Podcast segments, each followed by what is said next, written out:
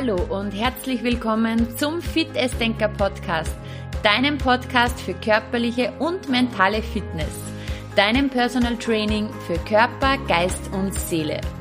Ich bin's wieder, Juliana Käfer, und ich freue mich sehr, dass du heute wieder eingeschaltet hast. Unser heutiges Thema ist, so findest du eine Lösung für jedes Problem. Viel Spaß bei dieser Folge.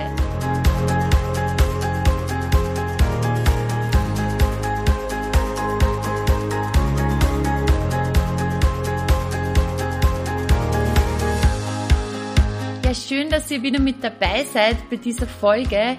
Heute geht es um das Thema Lösungsorientierung.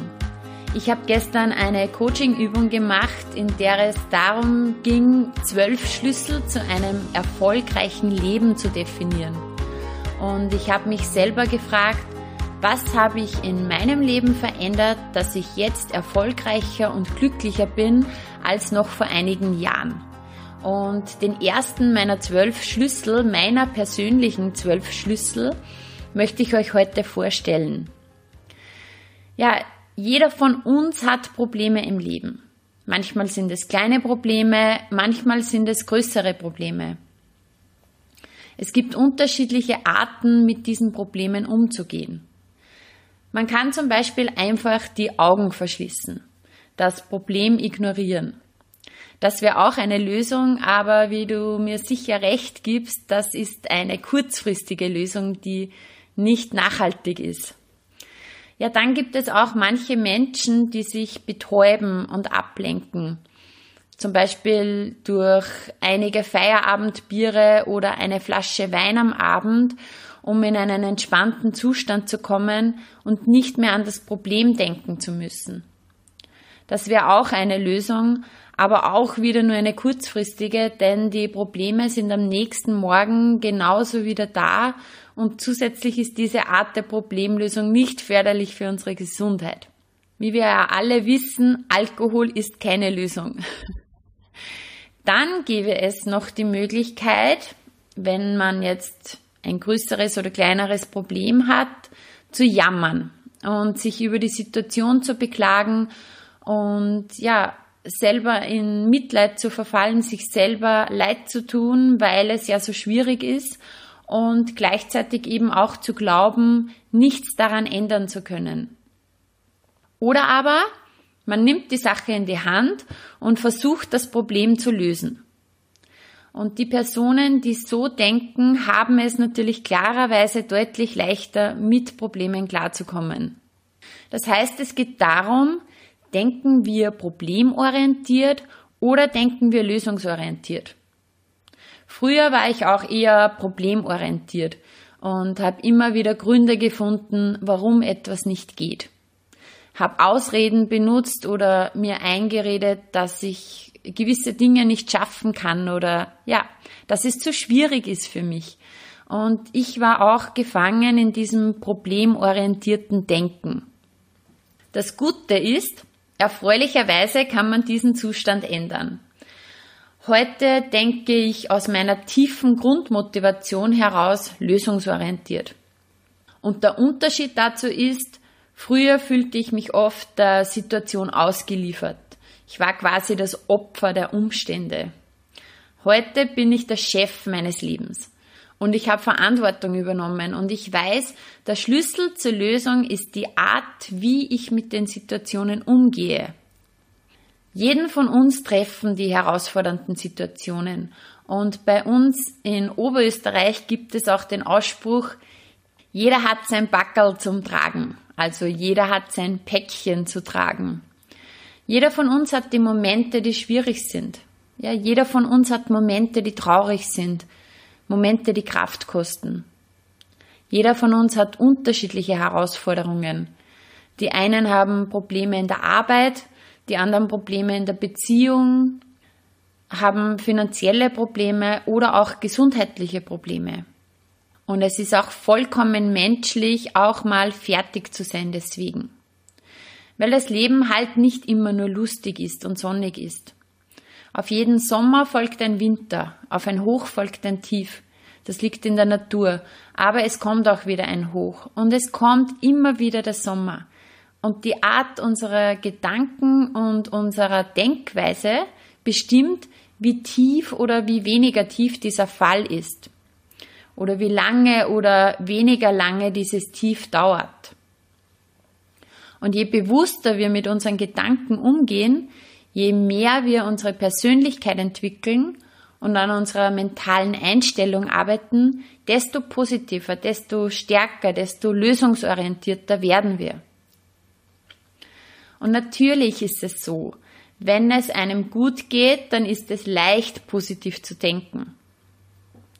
Wenn ich mir zum Beispiel vorstelle, dass ich krank bin oder zum Beispiel eine schlimme Diagnose bekomme, dann ist das natürlich eine ganz neue und schwierige Situation, in der es dann natürlich auch nicht so einfach ist, positiv zu sein. Aber genau hier ist der mentale Faktor so entscheidend. Wenn ich mich mit Gedanken unterstütze, dass es mir schlecht geht, dass ich schwach bin ähm, und dass ich es nicht schaffen werde, dann wird es mir mit Sicherheit immer, immer schlechter gehen. Wenn ich nach dem anfänglichen Schock die Situation akzeptiere, das ist der erste Schritt, die Situation akzeptieren, wie sie ist, und dann täglich an meiner mentalen Einstellung arbeite. Und ja, das ist ein Prozess. Es ist ein Prozess, der nicht von heute auf morgen einfach so da ist. Das ist ein Prozess, der seine Zeit braucht. Aber wenn ich die Situation akzeptiere und mir täglich die richtigen Fragen stelle und förderliche Gedanken hege, wird die Wahrscheinlichkeit, dass es gesundheitlich bergauf geht, immens höher sein. Vielleicht hast du schon einmal diesen Ausspruch gehört, Leben ist 10%, was dir passiert und 90%, wie du damit umgehst. Und genau darum geht es. Allen von uns begegnen Herausforderungen in diesem Leben. Entscheidend ist, wie wir damit umgehen. Mein erster Tipp in Richtung Lösungsorientierung ist, frag nicht ob, sondern wie und was. Viele Menschen, die vor einer Herausforderung stehen, fragen sich, ob ich das wohl schaffen kann. Ob das überhaupt zu schaffen ist ob da nicht ganz viel schief gehen kann, wenn ich das versuche. Und diese Gedanken, die sind verständlich. Und je größer eine Aufgabe ist und je bedrohlicher ein Problem ist, desto stärker werden auch unsere Zweifel. Und diese Zweifel, die hat jeder. Der eine mehr, der andere weniger, aber jeder Mensch hat Zweifel. Oft sind wir uns auch nicht sicher, ob wir genügend Fähigkeiten oder Stärken oder genügend Kraft haben etwas zu bewältigen. Und sich Gedanken zu machen über seine eigenen Grenzen ist ja grundsätzlich nicht schlecht. Nur als Start für die Bewältigung eines Problems sind diese Gedanken eher hemmend. Sie lassen nämlich dann eine Aufgabe oder ein Problem oft noch viel größer werden, als es eigentlich ist.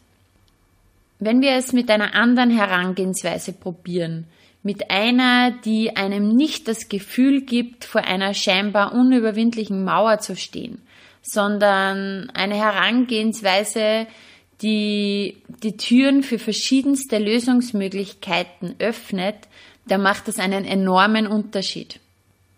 Stellen wir uns Fragen wie, wie könnte das zu schaffen sein? Wie könnte ich es schaffen? Was würde es möglich machen, das Problem zu lösen?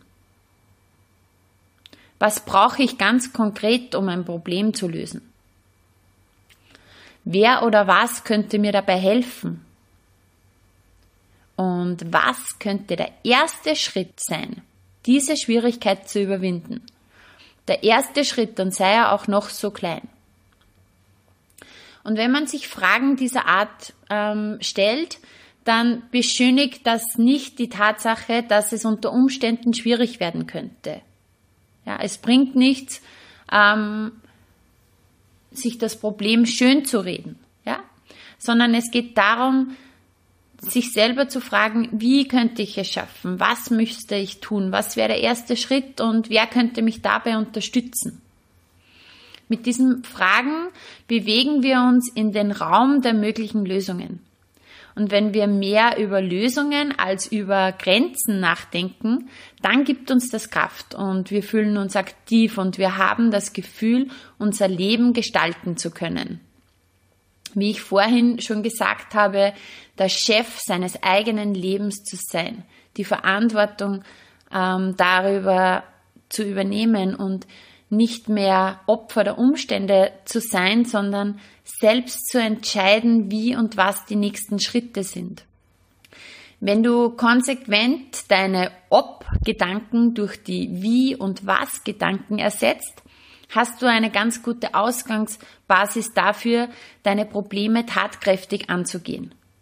Also anstatt ob ich das schaffen kann, ersetzen durch wie kann ich es schaffen und was ist nötig dafür zu tun.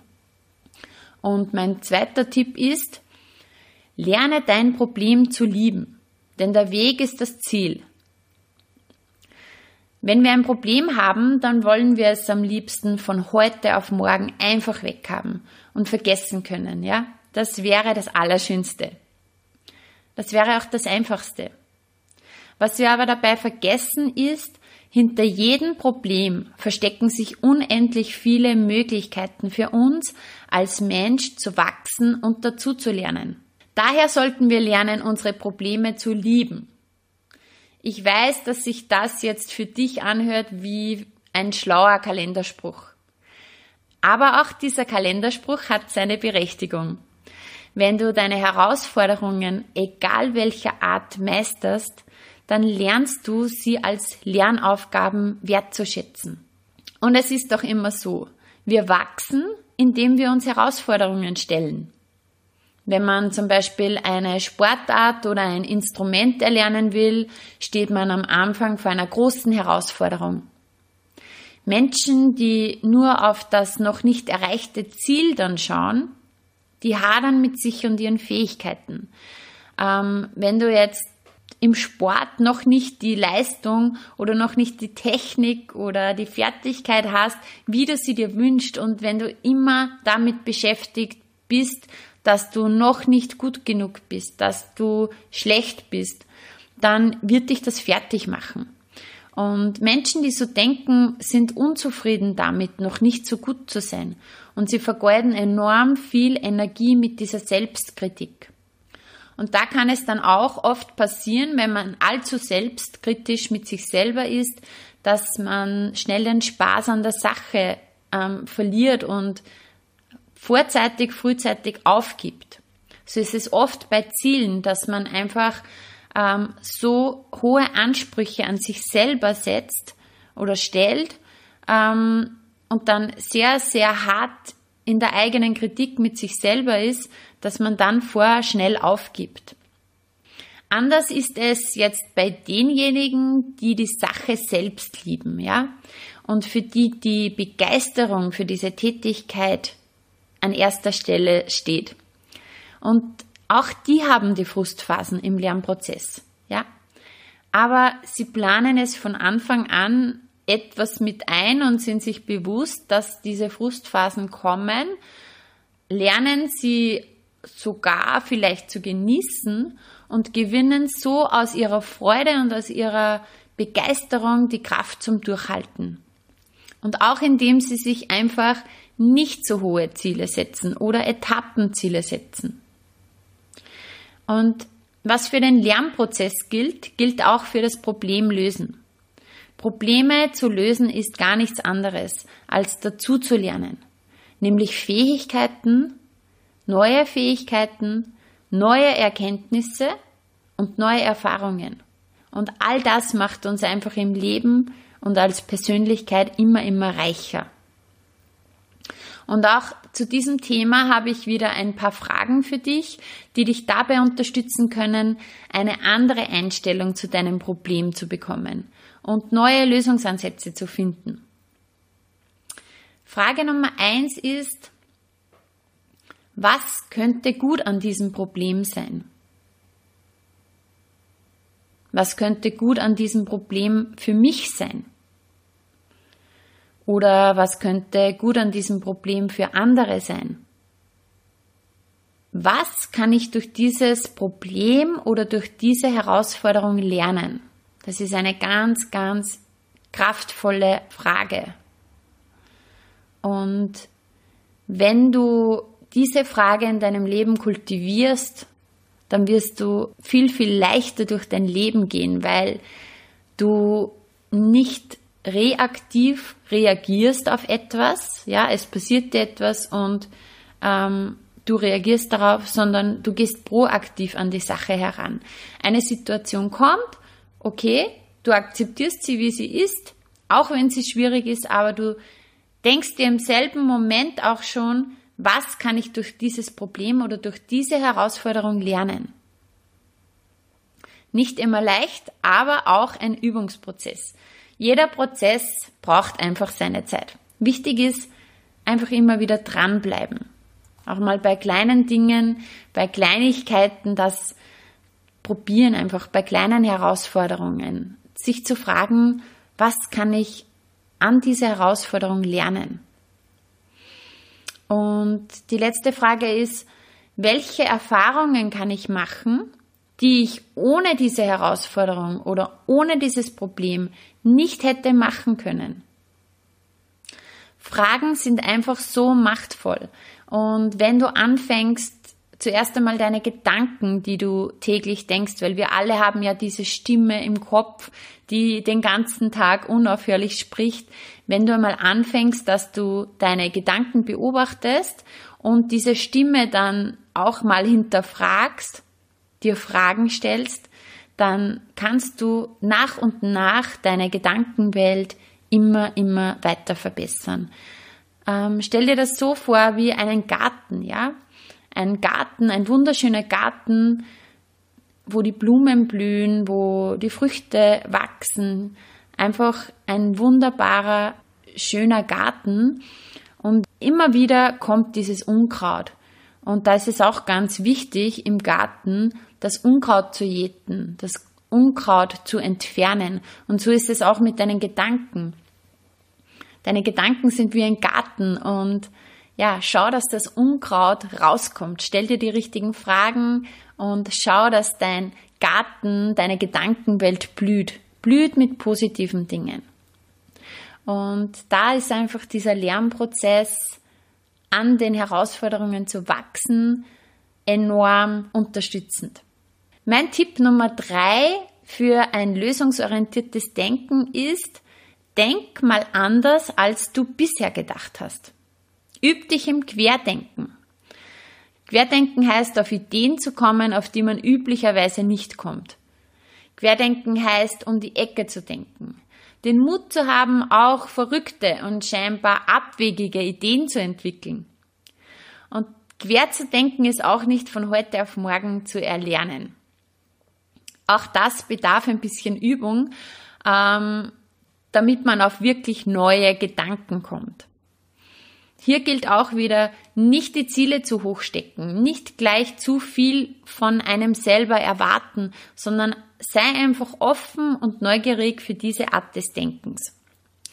Ein Beispiel des Querdenkens wäre eine Übung, die du am besten schriftlich machen solltest. Dreh dein Problem einfach mal um. Frag dich also statt, nehmen wir an, es geht um Beziehungsprobleme, praktisch statt, was kann ich tun, damit meine Beziehung besser wird? Im Gegenteil, frag dich, was kann ich tun, damit meine Beziehung schlechter wird? Und all diese Dinge schreibst du dann auf auf ein Blatt Papier. Und am Ende diese Dinge, die du dann aufgeschrieben hast, schreibst du daneben genau das Gegenteil. Genau das Gegenteil von dem, was du aufgeschrieben hast. Du drehst dann diese Ideen, die du gesammelt hast, eben erneut um. Das klingt zwar komisch, verrückt oder ja, logisch, man denkt sich vielleicht, ja, äh, das kann ich alles im Kopf machen, aber probier das einmal aus, wenn du eine Herausforderung hast.